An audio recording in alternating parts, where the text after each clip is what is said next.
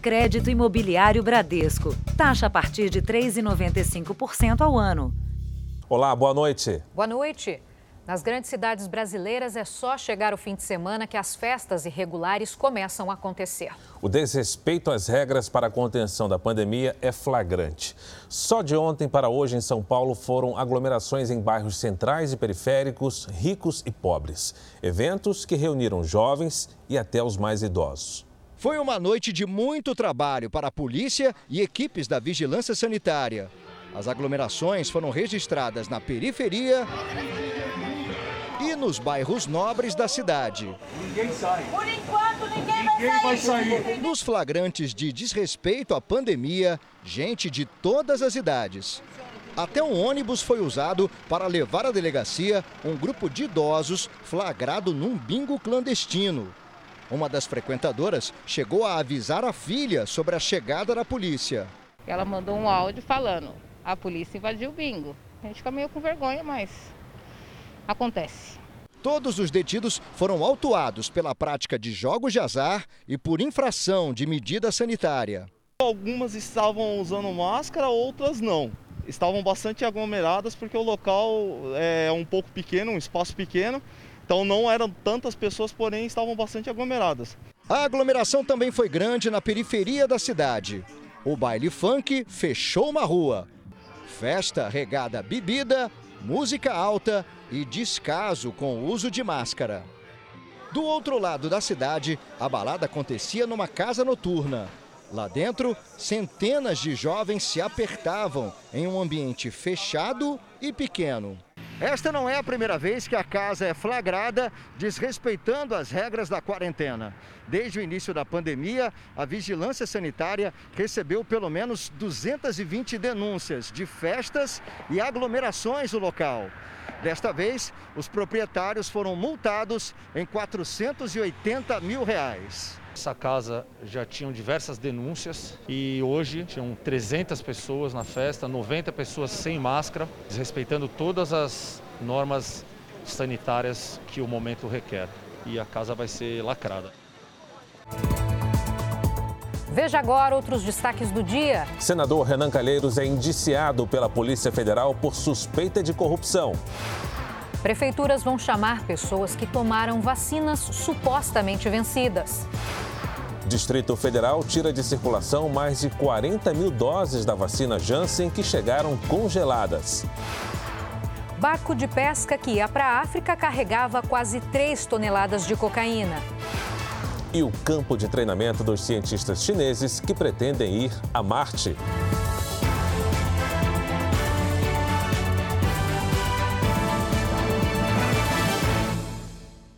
Oferecimento Open Finance Bradesco. O poder de experimentar o futuro.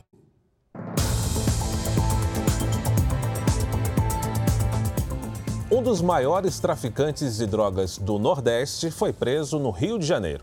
O criminoso já foi condenado a mais de 50 anos de prisão e estava foragido desde o ano passado. Um dos chefes da principal facção criminosa que atua em Pernambuco estava escondido no complexo da Maré, na zona norte do Rio de Janeiro. Cleiton Leandro dos Santos, de 34 anos, usava um falso documento de identidade. O traficante foi preso quando saiu da comunidade para fazer compras em um shopping. Ele vinha sendo monitorado pela polícia há pelo menos seis meses. Cleiton já foi condenado a 55 anos de prisão e responde por vários homicídios.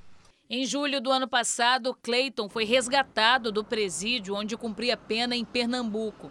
Durante a fuga, os criminosos explodiram com dinamites o um muro da unidade prisional. 27 detentos escaparam. A polícia acredita que desde então ele buscou abrigo na comunidade carioca.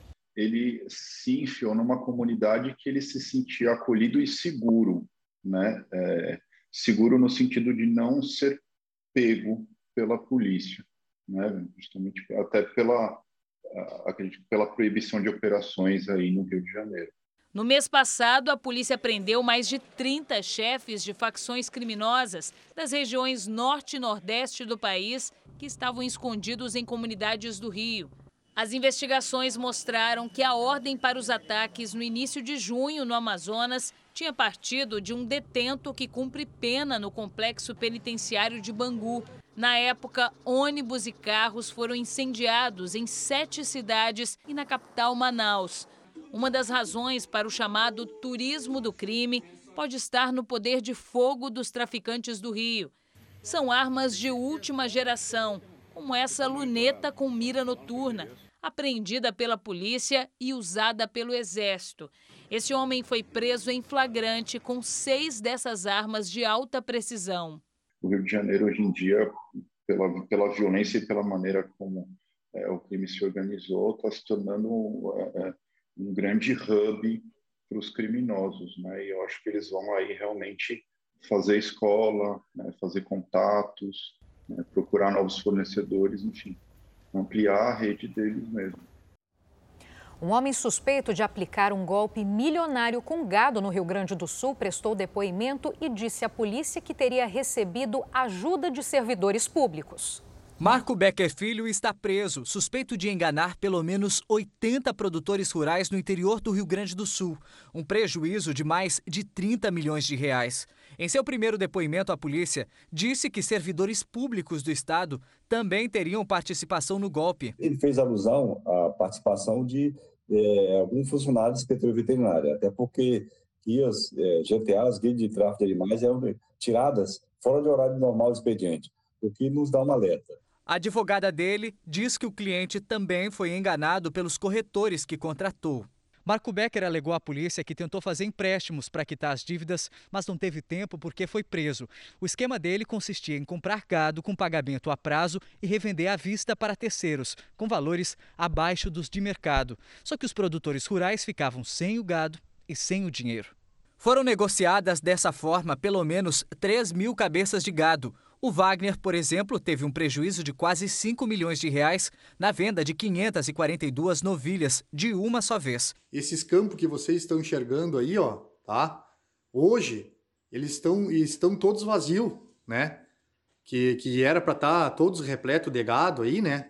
E aí então a gente fica numa indignação muito grande, né? Por perder um trabalho de uma vida toda já está valendo o reajuste da bandeira tarifária vermelha. O aumento na conta de luz pesa no bolso de todos, mas atinge particularmente as famílias que têm um parente em home care, ou seja, que precisa de cuidados médicos especiais. Foram as complicações da Covid que deixaram o seu Ari deste jeito. Nos quase oito meses em que ficou internado, ele teve diversas doenças. Em casa, precisa de cuidado 24 horas.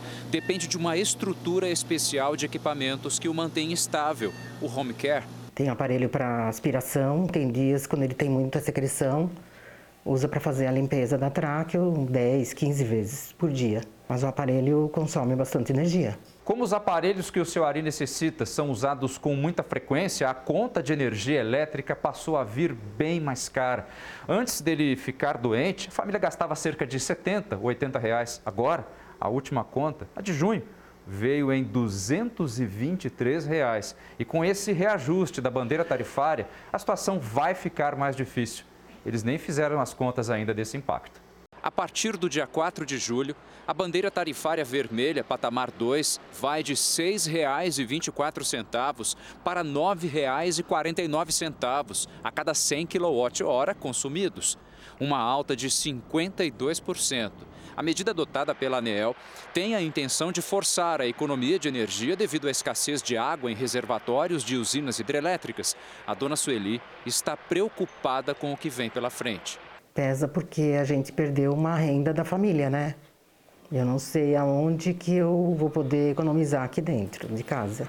Especialistas calculam que o peso da tarifa vai ser maior para famílias como a de Sueli, que na rotina já consomem muita energia. É o efeito cascata, é, que é o, é o, natural na economia, né? um efeito no qual a gente já conhece, mas é, com uma elevação de tal magnitude, né, de 5 a 10% nos custos, isso tende a ter um impacto maior, né, mais relevante do que quando a gente tem apenas um reajuste marginal.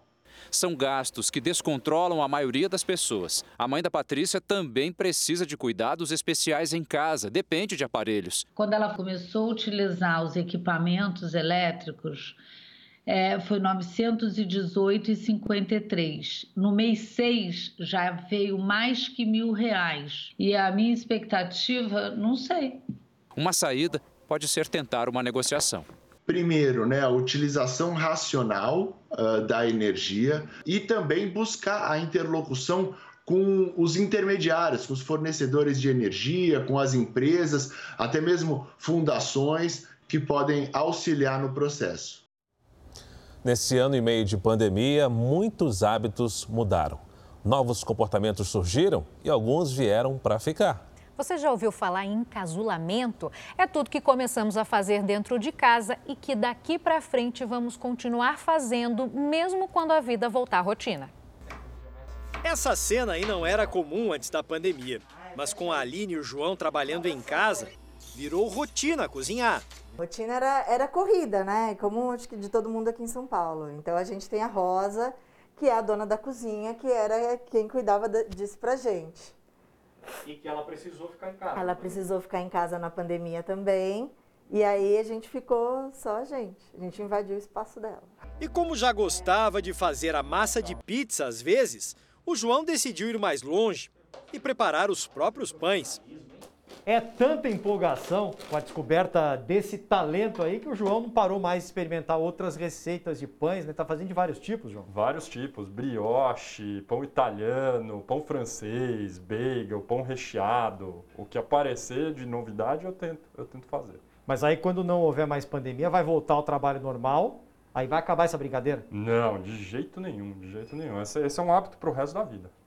Com mais tempo em casa, surgiram novos hábitos que muita gente agora pretende manter, como mostra uma pesquisa.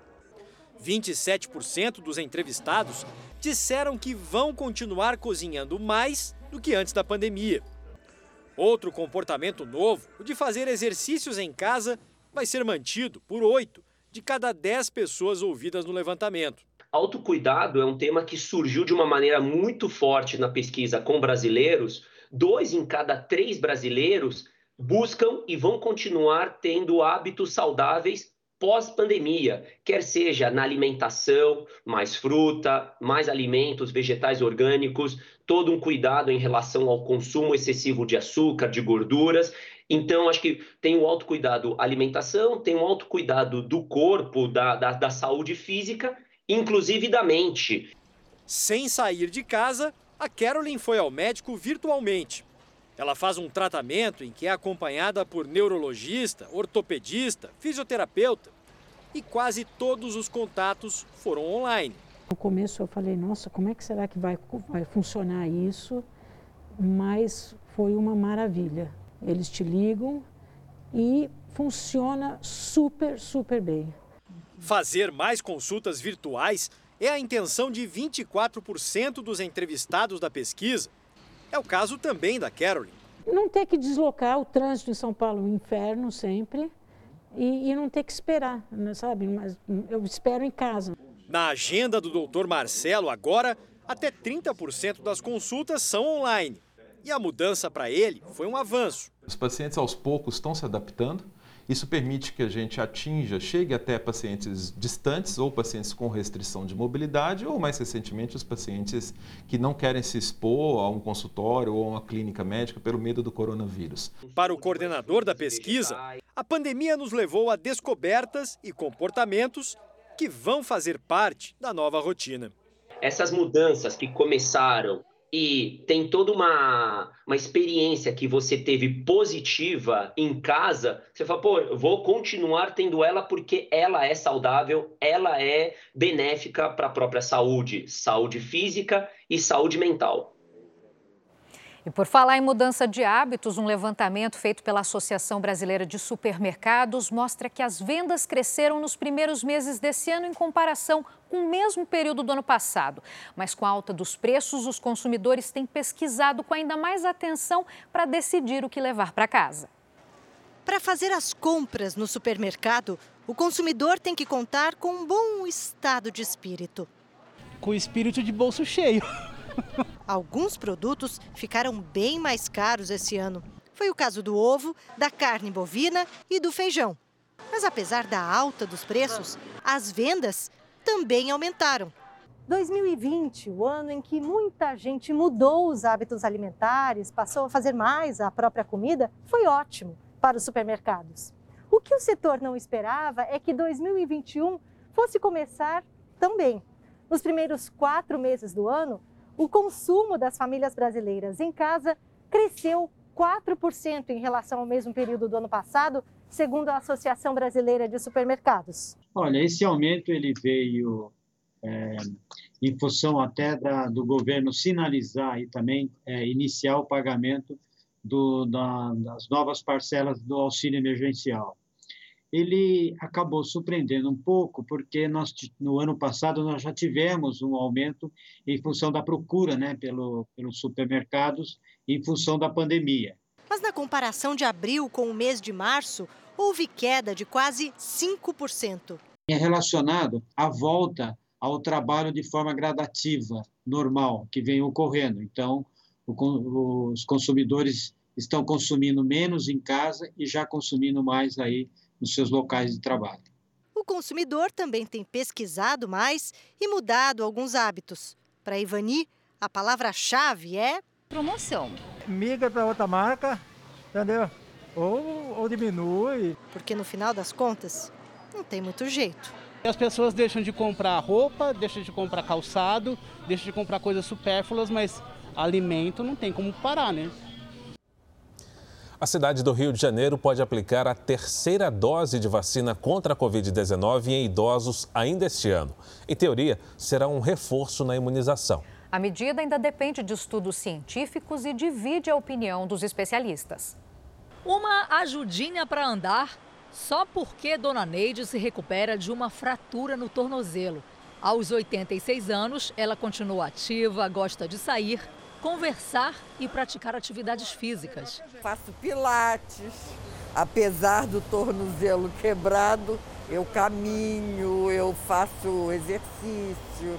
Dona Neide tomou as duas doses da Coronavac. Não teve reação e diz que está pronta para uma terceira dose, se for necessário.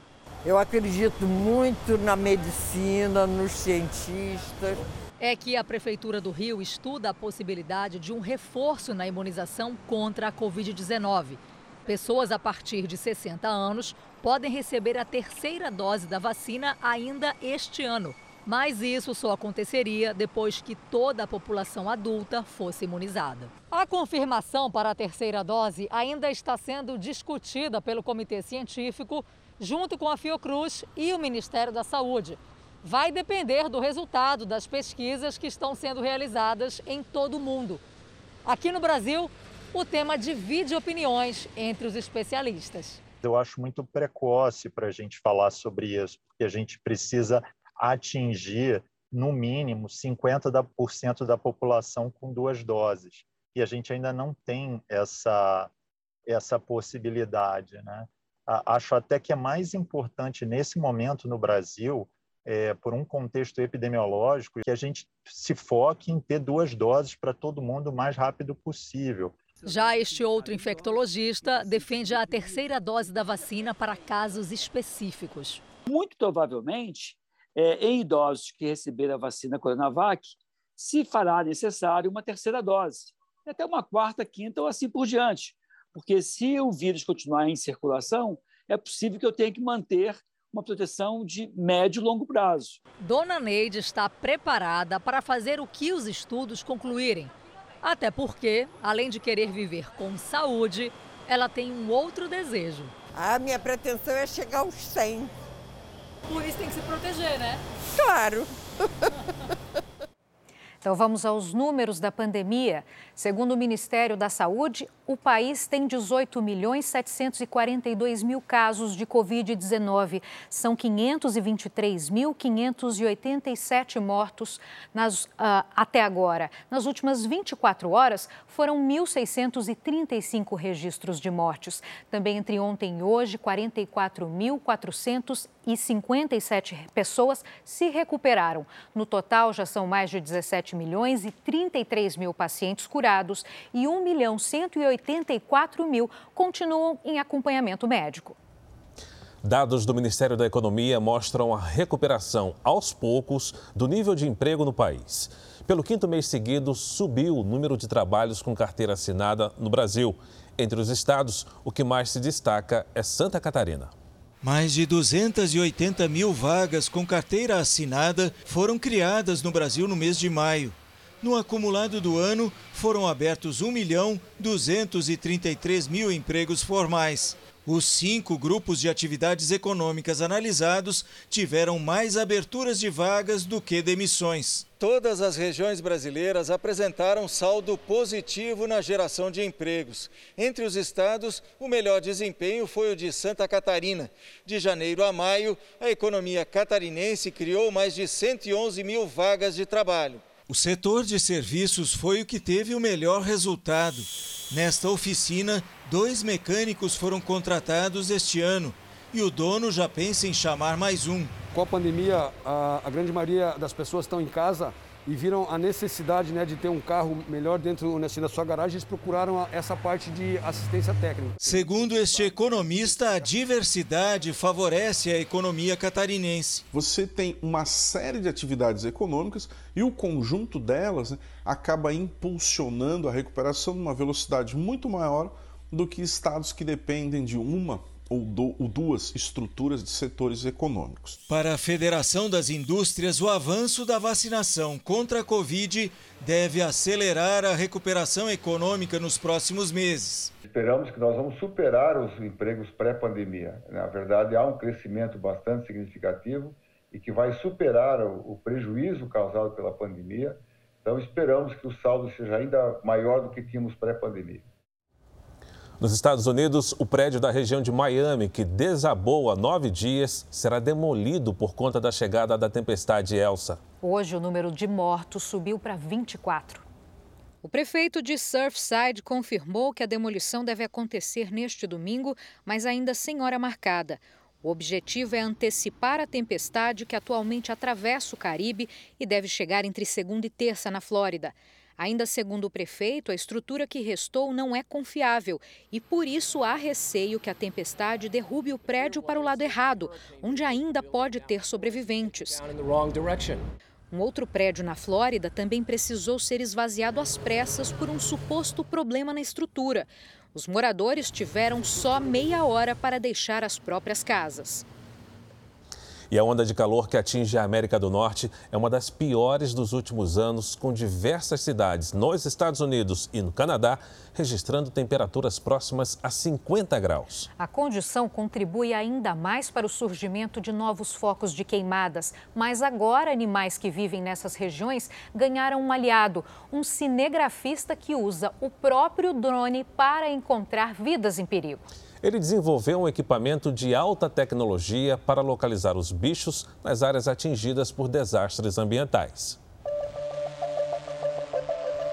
Douglas Strom se inspirou no uso de uma câmera infravermelha que capturava imagens super aproximadas para salvar gatos de incêndios. E o que antes era trabalho virou boa ação.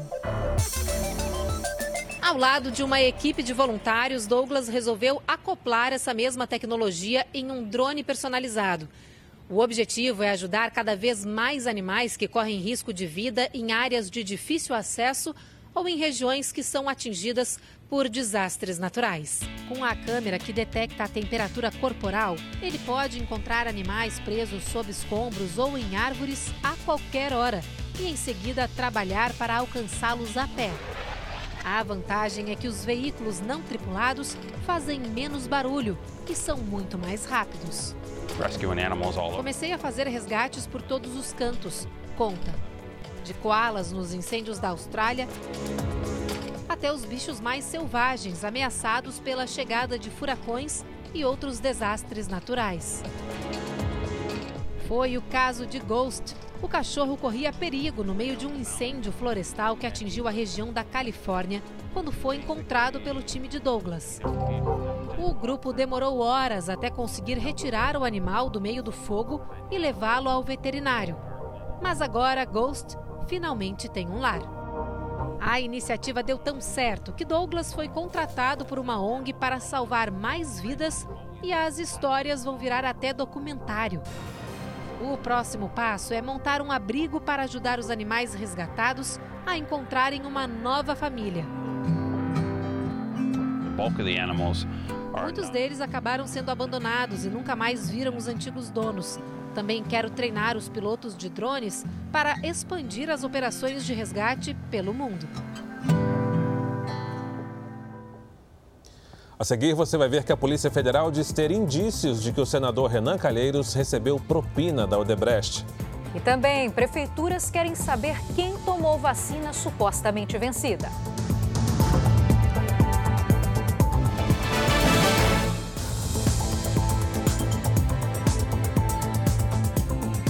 A Polícia Federal indiciou o senador Renan Calheiros por suspeita de receber dinheiro da empreiteira Odebrecht em 2012. Relator da CPI da pandemia, Renan disse ser vítima de perseguição.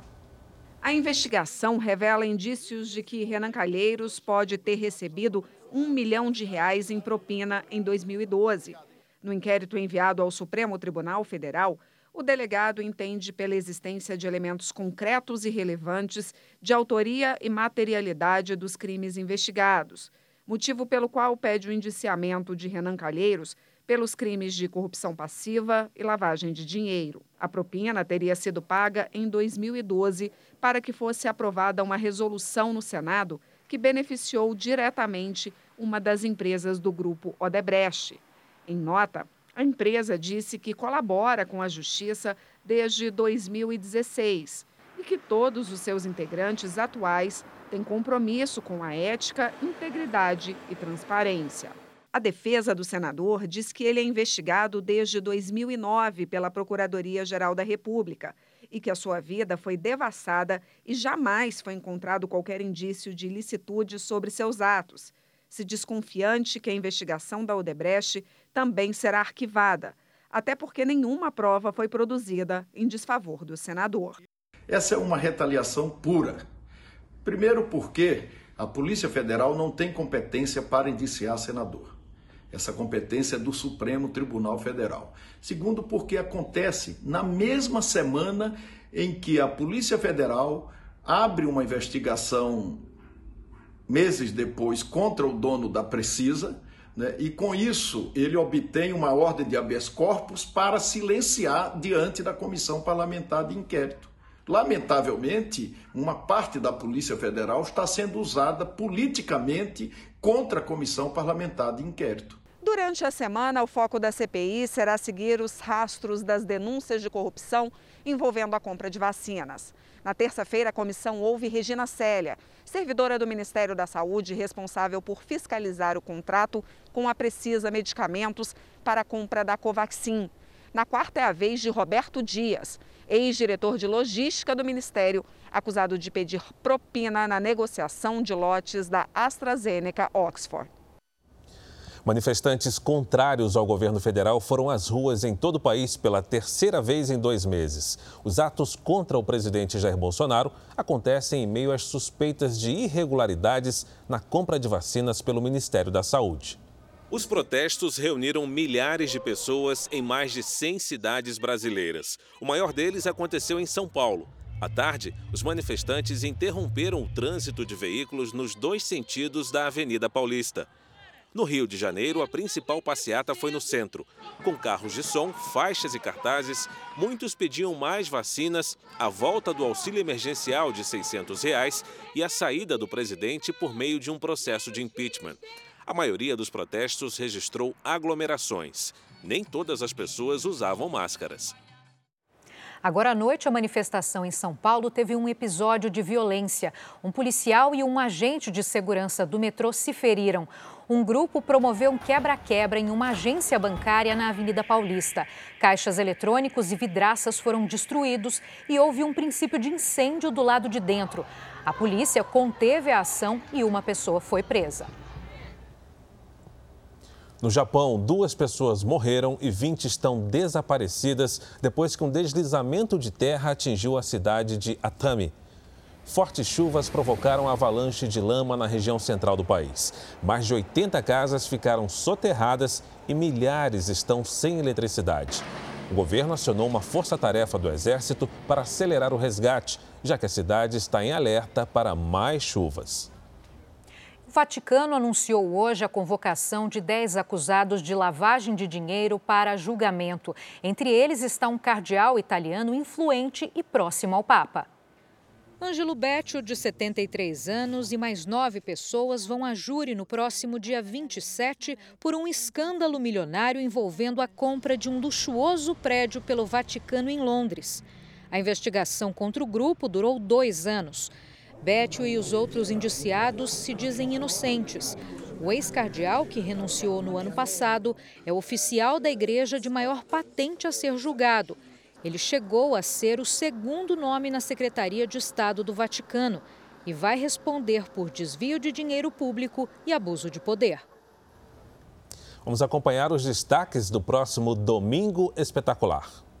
Ciúmes ou vingança? A história da mulher herdeira de uma verdadeira fortuna que se tornou a principal suspeita de mandar matar o namorado. Vitor Lúcio Jacinto foi assassinado com um tiro nas costas a gente mostra os detalhes da investigação e do caso de amor que acabou em crime. Uma delegacia usada como cativeiro e dois policiais de elite acusados de sequestro e extorsão. A vítima, o chefe de uma facção criminosa. O Domingo Espetacular traz os detalhes dessa investigação do Ministério Público de São Paulo plantei boas sementes, né? Você vai conhecer um fanqueiro que trabalha desde os 11 anos, investe em imóveis, já deu até uma casa para a mãe. Juro que eu tô me esforçando para não terminar. Mas será que todo famoso sabe gastar? Velozes e Furiosos? Não, é o Luan Santana em ação numa cena eletrizante. O astro conta tudo sobre a nova fase da carreira, com direito a telão na avenida mais famosa do mundo. É neste domingo espetacular. Logo após, canta comigo. Até lá. Veja a seguir: cresce durante a pandemia o abandono de animais de estimação. E também chineses simulam em um acampamento no deserto como seria a vida em Marte.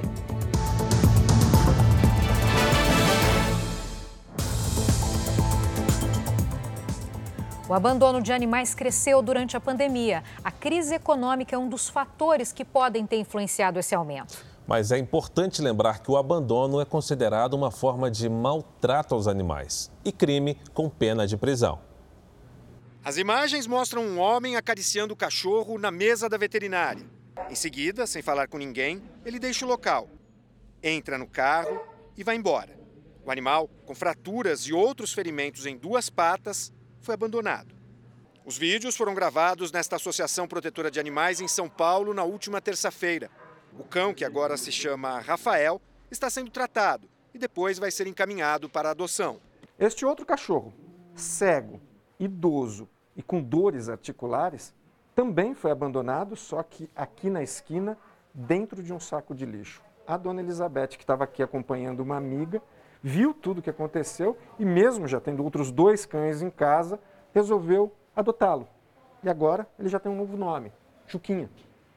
Estas fotos e o vídeo mostram como o Juquinha estava ao chegar aqui na semana passada. Ele estava cheio de bolas de pelo enroscadas, isso causa muita dor porque puxa a, o corinho da pele ele é um animal idoso, um animal cego, provavelmente deve ter outras doenças que a gente está investigando através dos exames complementares.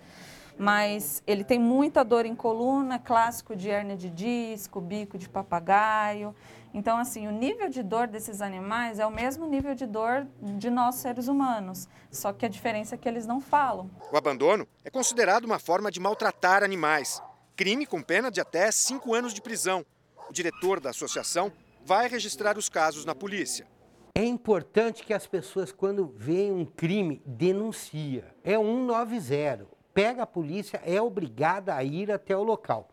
Quanto mais denúncia a gente tiver, mais condição a gente tem de pedir por órgãos públicos para coibir e ter leis mais enérgicas, como hoje se tem.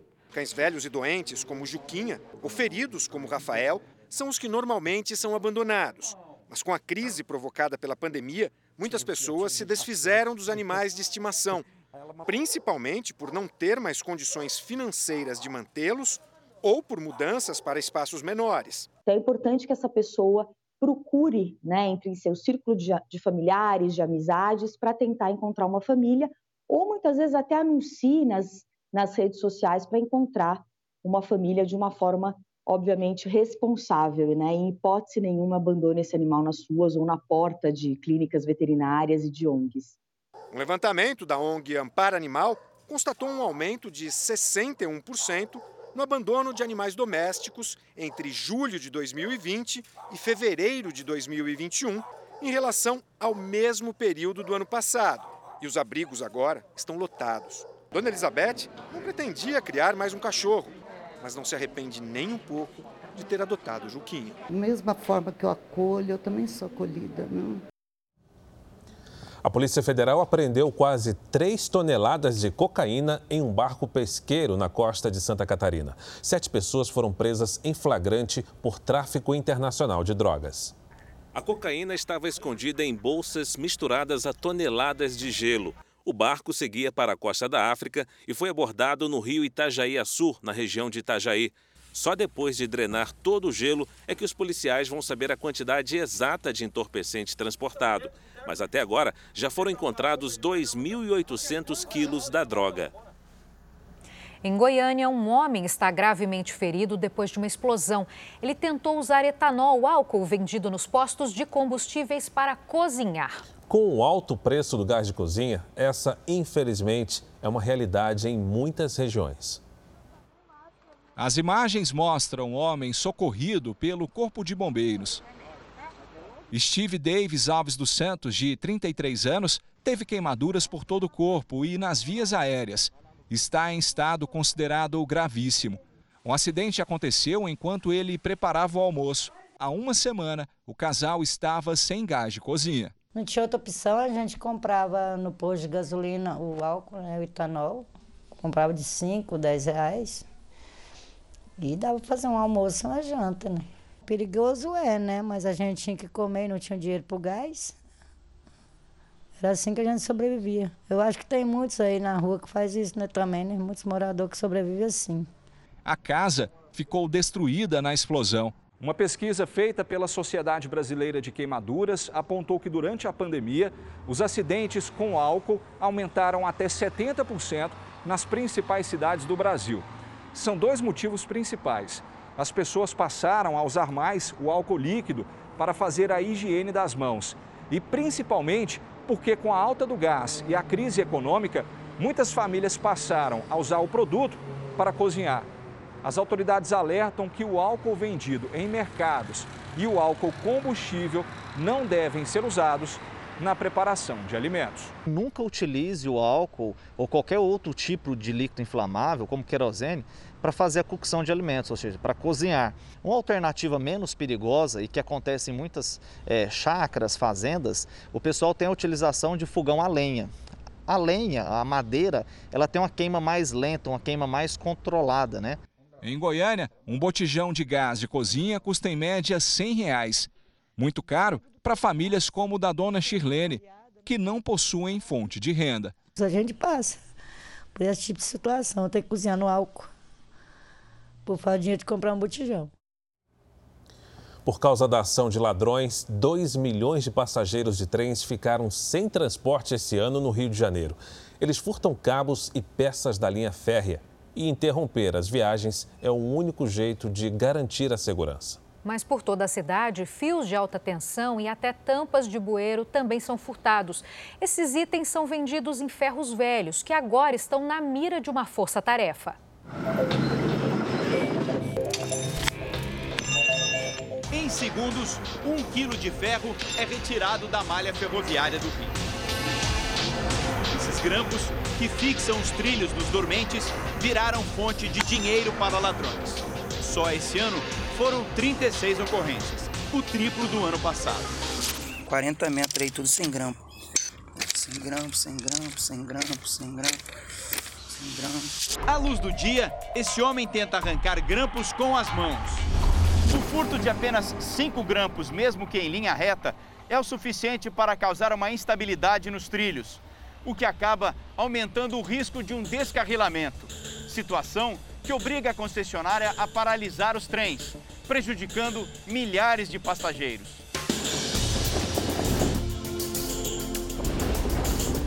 Diariamente, os técnicos são convocados para repor o que é levado pelos criminosos. Em apenas um ataque, os ladrões furtaram 500 grampos em quase um quilômetro de trilhos. Um reparo demorado e que só atrapalha a vida de quem depende do trem quase todo dia isso, entendeu? A gente que precisa trabalhar, a gente chega aqui não tem trem, aí fica cheio a beça, lotado por causa de falta de cabo de energia. O furto de cabos e placas de cobre também gera interrupções e atrasos no sistema. Cada tracinho vermelho desse é um trem e esse sinal, para a gente ter essas informações aqui, essas informações vêm via é, cabos. Quando os cabos são cortados, a gente perde essa referência a gente reduz a velocidade dos trens, aumenta a distância entre os trens para garantir segurança para todo mundo. A velocidade diminui, o tempo de viagem aumenta. É tudo que o passageiro não quer. Nos últimos cinco anos, esses furtos levaram um prejuízo de 111 milhões de reais à concessionária que administra o serviço.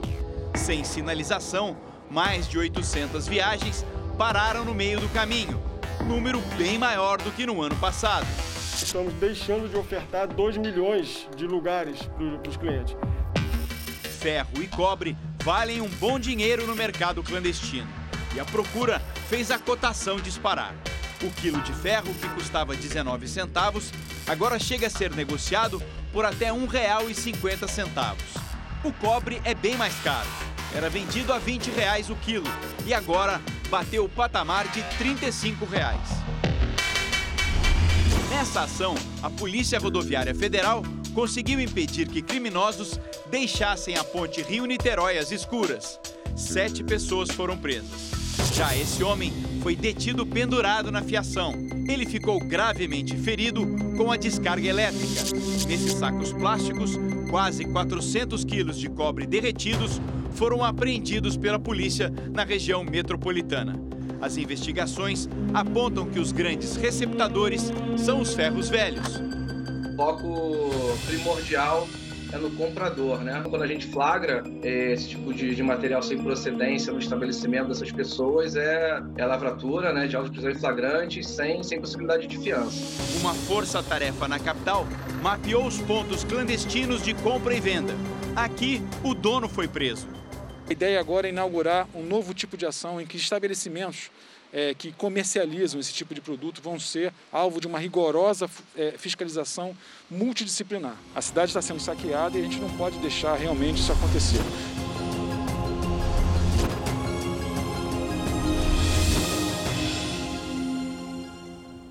E agora uma segunda história que envolve a busca de lucro por meio de metais usados. Um terreno que já serviu de depósito de peças de veículos virou um verdadeiro garimpo a céu aberto em Taubaté, no interior de São Paulo. Para muitos catadores, essa é a única fonte de renda. O problema, né, Giovana, é que essa área é contaminada e a atividade pode oferecer riscos à saúde.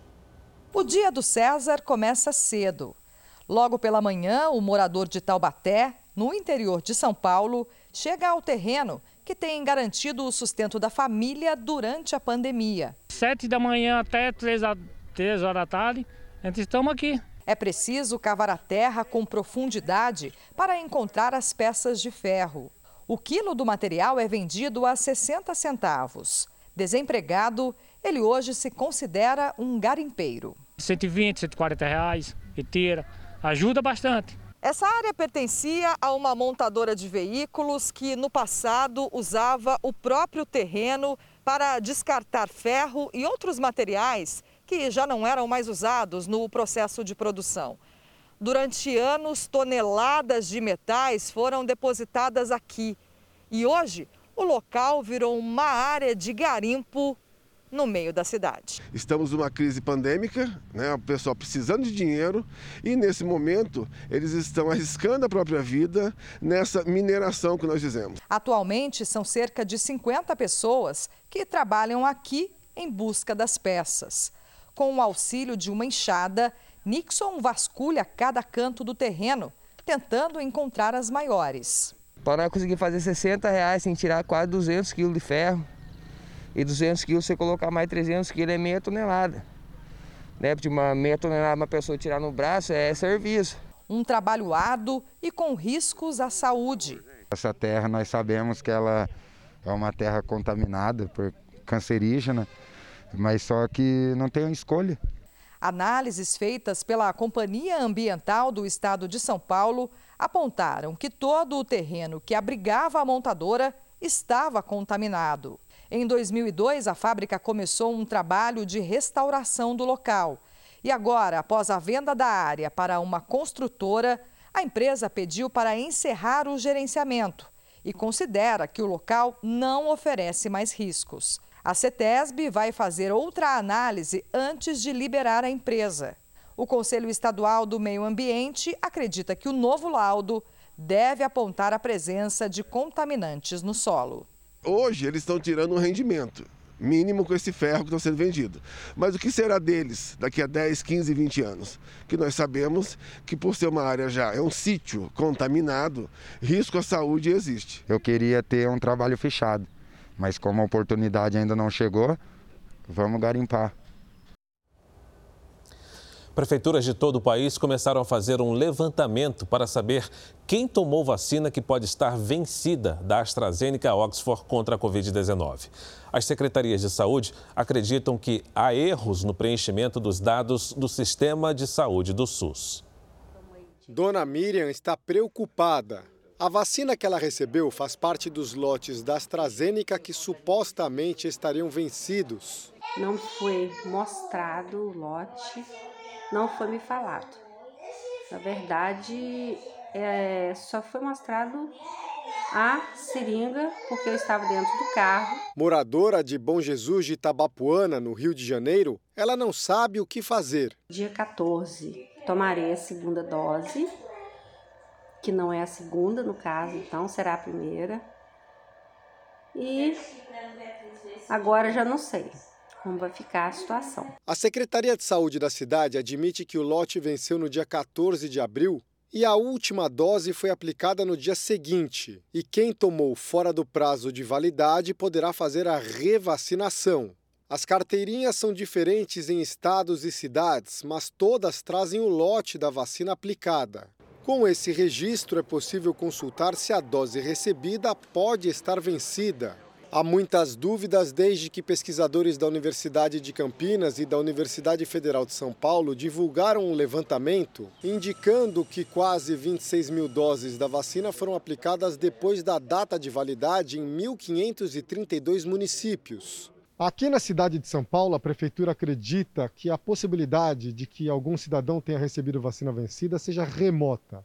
Foi feito um rastreamento em 7 milhões e meio de doses aplicadas em 900 casos, houve uma diferença na data da aplicação e no dia do registro, o que confirmaria um possível erro de digitação.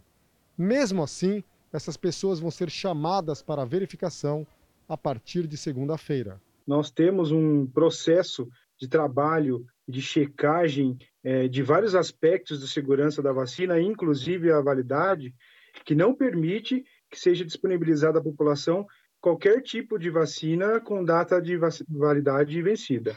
O Ministério da Saúde diz que não distribui vacina fora do prazo de validade e recomenda que as prefeituras acompanhem os casos e uma nova dose seja aplicada com um intervalo de 28 dias. Termos uma grande parcela da população vacinada é o que vai controlar a pandemia no nosso meio, é o que vai possibilitar que a economia volte novamente a funcionar. E é que a gente pare de ficar doente, pare de ficar lotando os hospitais e pare de ter essa mortalidade tão alta. Então, vacinar é fundamental.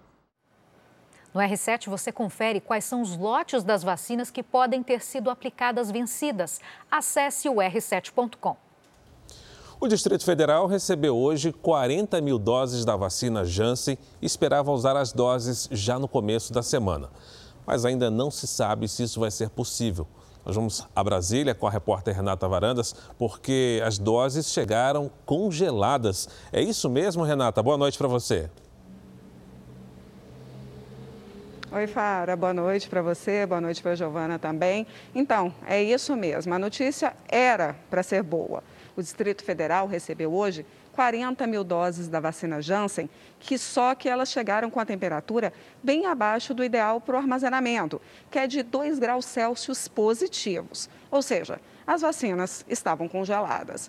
O Ministério da Saúde foi acionado e orientou que os imunizantes ficassem lá guardadinhos até segunda-feira, quando seriam analisados. Mas agora à noite veio uma nova informação. Segundo o Ministério, as vacinas não estão estragadas e poderão ser aplicadas normalmente. O carregamento já passou por vistoria. Fara e Giovana. Obrigado pelas informações, Renata. Vamos aproveitar então e ver como é que está o andamento da vacinação em todo o país. Somadas as aplicações da primeira e segunda doses, 989 mil pessoas receberam a vacina contra o coronavírus nas últimas 24 horas. Hoje, o Brasil tem mais de 77 milhões 230 mil vacinados com a primeira dose e 27 milhões 393 mil brasileiros completaram a imunização. Minas Gerais vacinou mais de 7 milhões 282 mil moradores. Isso corresponde a 34% dos mineiros. No Distrito Federal, a primeira dose foi aplicada em 1 milhão e 5 mil pessoas. Na região da capital do país, quase 33% dos moradores estão vacinados. No Nordeste, o Piauí também aplicou mais de 1 milhão e 37 mil primeiras doses, o que significa 31,6% da população. No portal reset.com você pode acompanhar a situação de todos os estados no mapa interativo. No interior do Rio Grande do Sul, uma guria, como dizem os gaúchos, não desistiu da escola mesmo com as dificuldades de acompanhar as aulas pela internet. Ela laçou a sua companheira e enfrentou as estradas para buscar o material e não ficar atrás dos colegas. Cuidar dos animais no sítio onde mora com a família, no interior de Rio Pardo, a 160 quilômetros de Porto Alegre, é a maior paixão da Andriele. Aqui, todos eles têm nome. Esse aqui é o Arne, esse daqui é a Nani. Mas é a égua gateada a preferida. E o convívio com os animais acabou se tornando a rotina da estudante de 15 anos. É que ela precisou se afastar da escola por causa da pandemia, assim como milhares de estudantes em todo o Brasil. É difícil um pouco também por causa para a gente aprender as coisas em casa, né? Que se a gente tá na escola, os professores explicam, a gente uhum. tem alguma dúvida em casa, já é mais difícil, né? Estudar em casa foi uma decisão que permaneceu depois que os avós da adolescente se infectaram com o coronavírus. A minha avó já foi uma coisa bem difícil, né? Uhum. Que ela teve que ir para o hospital e daí a gente ficou bem preocupado. Daí, por causa disso, eu não quis, mais, não quis ir presencial, né? Para não ter risco é. nenhum, para não trazer risco para casa. É que isso assustou bastante gente, né? As atividades do primeiro ano do ensino médio passaram a ser feitas online, através do único telefone celular da casa que tinha acesso à internet. Só que o aparelho quebrou. E você pensa que ela desistiu de estudar? Que nada, foi aí que ela resolveu pedir ajuda para a melhor amiga dela aqui, ó, a gateada. É a cavalo que a Andriele vai até a escola levar os trabalhos feitos em casa e também pegar outras tarefas. São 18 quilômetros, contando ida e volta da escola. Ela anda quase duas horas no trote da gateada um pouco preocupada, né? Porque ela foi pela estrada de chão e ali é um pouco assim desabitado, né? Tem uns lugares que não, não tem muito morador. Mas é que todo mundo conhece ela, sabe? Uhum. Os professores ficaram surpresos com a força de vontade da estudante. Para nós, o maior exemplo no caso é o fato de que, mesmo com as dificuldades impostas, a aluna superou os obstáculos e veio cumprir com a sua responsabilidade, enquanto que tantos outros, né, talvez com com mais conforto e facilidade às vezes não demonstram tanta dedicação como essa aluna. Provas entregues, é hora de voltar para casa. Mesmo com pandemia, sem pandemia, para ninguém desistir, né? Palavras de uma futura veterinária. É. Se Deus quiser. Que força de vontade. E depois da geada na Serra Catarinense e no centro-sul do Paraná, o destaque desse sábado é o tempo seco. Lidiane Sayuri, boa noite para você. Finalmente esquentou. E aí, já dá para guardar os casacos? Olha, vamos lá, Giovana. Boa noite para você, para o Fara, para quem nos acompanha. Na próxima semana podem guardar os casacos mais pesados, mas deixem um blusão por perto, viu? É bom. O ar seco no interior do Brasil ganha força nos próximos dias e impede a formação de nuvens de chuva. Por isso o mapa fica assim todo amarelinho. No litoral do Nordeste, os ventos úmidos do oceano mantêm as nuvens carregadas entre a Bahia e o Rio Grande do Norte. Alguns momentos, a chuva pode ser mais forte. No extremo norte, pancadas isoladas. No interior do país, umidade do ar abaixo do ideal. A Organização Mundial de Saúde recomenda índices em torno de 60%. Neste domingo, a temperatura chega a 17 graus em Curitiba. No Rio de Janeiro, faz 23. Em Brasília, 27. 28 em Salvador e em Manaus, até 32. Em São Paulo, tchau calorzinho. Neste domingo, os ventos úmidos trazem nuvens, chuva fraca e frio. Máxima de apenas 19 graus. O Marcelo, da cidade de Itajubá, em Minas Gerais, abre as participações do Tempo Delivery. Lidiane. Opa, vamos lá, Fara. Oi, Marcelo. Olha, nada de chuva para você nos próximos dias. Aliás, a umidade do ar cai bastante nas horas mais quentes. As manhãs continuam bem geladas. O domingo começa com 6 graus e à tarde faz até 21. Na terça, pode gear logo cedo com 4 graus em Itajubá. À tarde, Marcelo, máxima de 22. Lidiane, conta pra gente como é que fica o tempo em Camocim, no Ceará, que é a pergunta do João Batista. Opa! João, aí no seu amado Camocim, como você mesmo disse, o tempo segue abafado nesta semana. Sol entre nuvens, com chuva leve a qualquer hora. Neste domingo faz até 33 graus. Participe também do Tempo Delivery pelas redes sociais. Mande a sua mensagem com a hashtag você no JR. Boa noite, gente. Ótimo domingo, Lid. Obrigado, Lidiane. Dois irmãos ribeirinhos que vivem da pesca no Pará diariamente precisam enfrentar uma jornada dupla de trabalho em dois rios da região. Durante o dia, eles recolhem o lixo para preparar a água e à noite, depois da limpeza, trabalham na pescaria.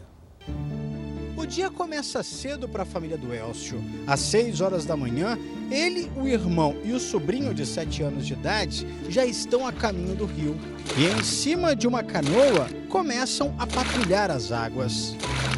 No caminho, olhos atentos à superfície. Eles pegam tudo que encontram boiando. O que a gente for encontrando, a gente vai juntando vamos recolhendo. Os ribeirinhos geralmente dependem do rio para sobreviver. Por isso, eles começaram a dividir o tempo entre a pesca e a limpeza das águas. Nós pescamos à noite e a gente pesca o dia. Das 7 da manhã até 2 horas da tarde nós vamos sair para juntar o plástico na, na maré. Também é do rio que eles tiram o alimento para ficar esse tempo todo trabalhando. Isso é o que tem para comer? É isso que tem para comer. Que nós levamos. Até a tarde quando nós voltar. Depois de quase uma hora navegando, a gente chegou aqui no encontro dos rios Maguari e Curuçambá. E é bem aqui que fica um dos maiores lixões já encontrados pelos ribeirinhos. Logo no desembarque, encontramos uma porta de geladeira jogada no barranco. Na beira d'água, várias garrafas e potes plásticos. As raízes dos mangues também estão cheias de lixo. Os irmãos se dividem, eles recolhem até 100 quilos por dia. Todo dia nós vem enche uma saca, essa saca grande aqui, aí daqui nós leva para o destino lá para cima. A gente só consegue chegar aqui quando a maré está baixa. Isso porque com a maré cheia, toda essa área fica alagada. E é justamente a maré que traz toda essa sujeira. Na região metropolitana de Belém, existem 39 ilhas habitadas, onde vivem aproximadamente 20 mil ribeirinhos. A maioria depende do rio para sobreviver, principalmente da pesca. A gente fica triste de ver o rio que a gente sobrevive sujo, né? De uma certa maneira a gente vê que está se acabando. Porque antes dava muito mais peixe e hoje já não dá o tanto peixe que estava primeiro. A gente acha que é por questão do lixo. Um estudo feito pelo Laboratório de Ecologia e Conservação da Universidade Federal do Pará mostra que os peixes podem ser contaminados pela sujeira.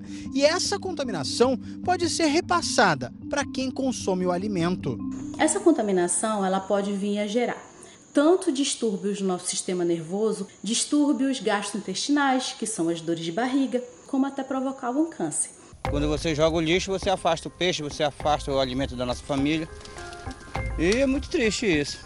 Irmãos ribeirinhos que remam contra uma maré de sujeira e de desrespeito e que lutam para conscientizar as pessoas. Eu queria pedir para as pessoas cuidar mais do rio, do nosso meio, que nós vivemos disso aqui, né? Estou tentando preservar da maneira que eu posso a natureza para que mais tarde meus filhos, meus netos tenham poder desfrutar de alguma coisa. A China construiu no meio do deserto um acampamento que simula a atmosfera de Marte. A ideia é testar como seria a vida na superfície do planeta vermelho. E Fara, por que não um dia ir para lá? As cenas de um deserto vermelho coberto por uma nuvem de areia dão a impressão de que estamos em outro planeta. Quase isso. Batizado de Acampamento de Marte, o local foi construído pela China na cidade de Lengu, na província de Qinghai. Tudo aqui lembra o planeta vermelho. As paisagens, a areia e inclusive a temperatura são semelhantes. A China, que mandou um robô para Marte em maio, quer ser o primeiro país a pisar no planeta. Para isso, construiu essa base de simulação. Cientistas e fãs do espaço podem aprofundar conhecimentos através de experiências imersivas. O acampamento, que ocupa uma área de cerca de 700 campos de futebol, começou a ser construído em 2019. O projeto é baseado em um novo modelo de pesquisa científica que une estudos e turismo cultural. O pesquisador Deng Likai mostra o observatório astronômico. Coletamos dados ao longo de três anos, diz ele. Essa cúpula é o telescópio que está sendo construído para ajudar na missão de exploração do espaço profundo, explica este outro pesquisador. Segundo ele, o trabalho inclui observar Marte, Júpiter, cometas do sistema solar e identificar planetas extrasolares. O interesse humano por Marte não tem fim. A cada descoberta científica, maior se torna o enigma. Existiu água? Existiu vida? A simples noção de que o planeta poderia ter sido um lugar parecido com a Terra serviu para aumentar esse fascínio. Tudo indica que há bilhões de anos, Marte tinha uma atmosfera espessa capaz de manter calor suficiente para tornar líquida a água. A sonda Tianwen-1, enviada pela China ao planeta, procura evidências mais concretas. As amostras coletadas devem ser trazidas à Terra em 2028. Até lá, dá para fazer algumas simulações no acampamento de Marte. Passear por essa superfície vermelha, enfrentando um clima extremo com água e comida limitadas, torna a experiência muito mais real. O sonho de construir uma base de verdade no planeta vermelho pode não estar tão longe assim. O Jornal da Record termina aqui. A edição de hoje na íntegra e também a nossa versão em podcast estão no Play Plus e em todas as nossas plataformas digitais. Fique agora com os melhores momentos da novela Gênesis. Uma boa noite para você. Estarei de férias nas próximas semanas. A partir de segunda-feira, tenha boa companhia do Eduardo Ribeiro. Uma excelente noite para você. Bom descanso, pai. Obrigado.